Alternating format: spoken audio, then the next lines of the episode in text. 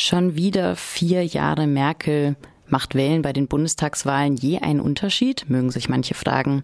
Bei einer Wahlbeteiligung von 26,2 Prozent ist die stärkste Fraktion bei der Bundestagswahl immer noch jene der Nichtwähler.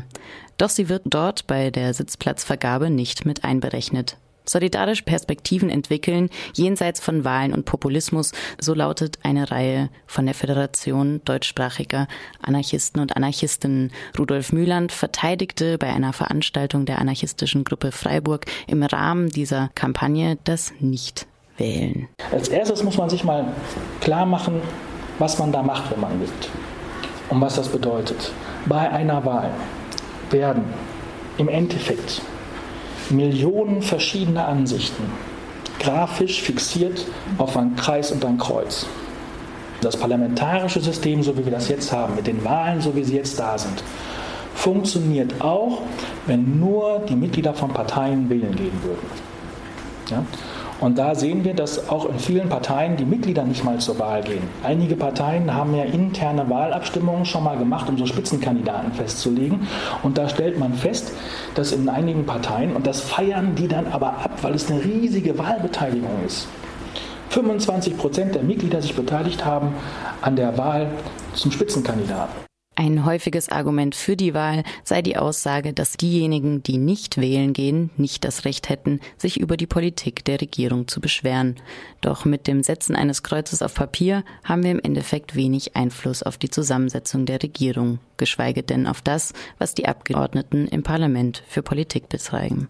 Ein anderes Argument, und das begegnet mir häufig in linken Zusammenhängen, also links meine ich jetzt ähm, bis weit ins rechte Spektrum hinein, also SPD, die Linkspartei, MLPD, DKP und so weiter und so fort, autonome Antifaschistinnen, also das ganze Spektrum, was sich irgendwie selber links nennt oder von anderen als links wahrgenommen wird, sagt, wenn du nicht wählen gehst, dann werden die rechten Parteien stärker. Also wählen gehen heißt zu verhindern, dass die rechten Parteien stark im Parlament vertreten sind. Ich finde das eine steile These, vor allem wenn man sich aktuell die Wahlerfolge der AfD anschaut.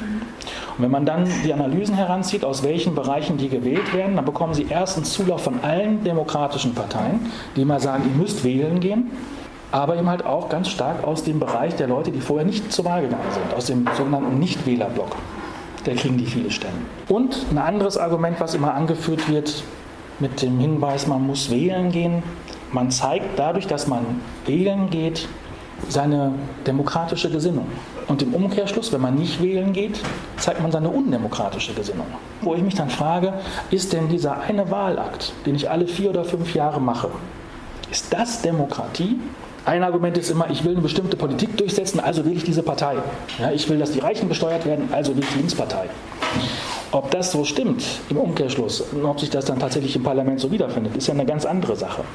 Und sogar gesetzlich so vorgesehen, dass zumindest, ähm, wenn die Politikerinnen und Politiker sich nicht daran halten, sie dafür nicht belangt werden können. Also weil im Parlament, wenn ich da erstmal drin bin, als Abgeordneter oder als Abgeordnete, bin ich weder meinen Wählerinnen gegenüber verpflichtet. Also wenn ich dir sage, ich verspreche dir, ich mache das und das Gesetz, ne, dann kannst du mich, wenn ich erstmal im Parlament bin, darauf nicht festnageln. Kannst du sagen, wer hat das gesagt? Dann kannst du sagen, oh, im Parlament bin ich nur meinem persönlichen Gewissen verpflichtet.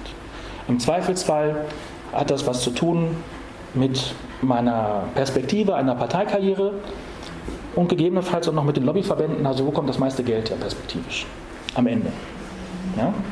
Ähm, und dann gibt es ein paar Einzelne, die sich gegen bestimmte Sachen da auch mal drüber hinwegsetzen, aber dann kommt immer noch der Fraktionszwang und den Fraktionszwang, den es gar nicht geben dürfte in Deutschland, weil man ja nur seinem eigenen persönlichen Gewissen verpflichtet ist.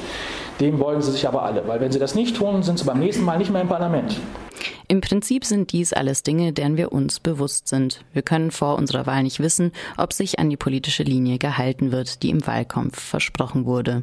Es könnte aber sein, dass wir mit unserer Stimme, sofern wir wahlberechtigt sind, rechte Parteien aus dem Bundestag halten können, also versuchen, die fünf Prozent, die es braucht, zu drücken. Gegen diese Motivation, sich an der Wahl zu beteiligen, gibt es eigentlich wenig einzuwenden. Doch viele der sogenannten demokratischen Parteien übernehmen inzwischen zunehmend die Themen der Gruppen am rechten Rand, so Rudolf Mühland. Das ist übrigens auch immer wieder äh, ein Argument von den demokratischen Parteien. Wir dürfen am rechten Rand Parteien nicht groß werden lassen, deswegen übernehmen wir deren Politik. Also so deutlich sagen sie es nicht, sie sagen es immer ein bisschen verklausulierter, aber sie machen das. Ich kann also sagen, seit 1970 gibt es eine Rechtsentwicklung in Deutschland, und zwar bei allen Parteien.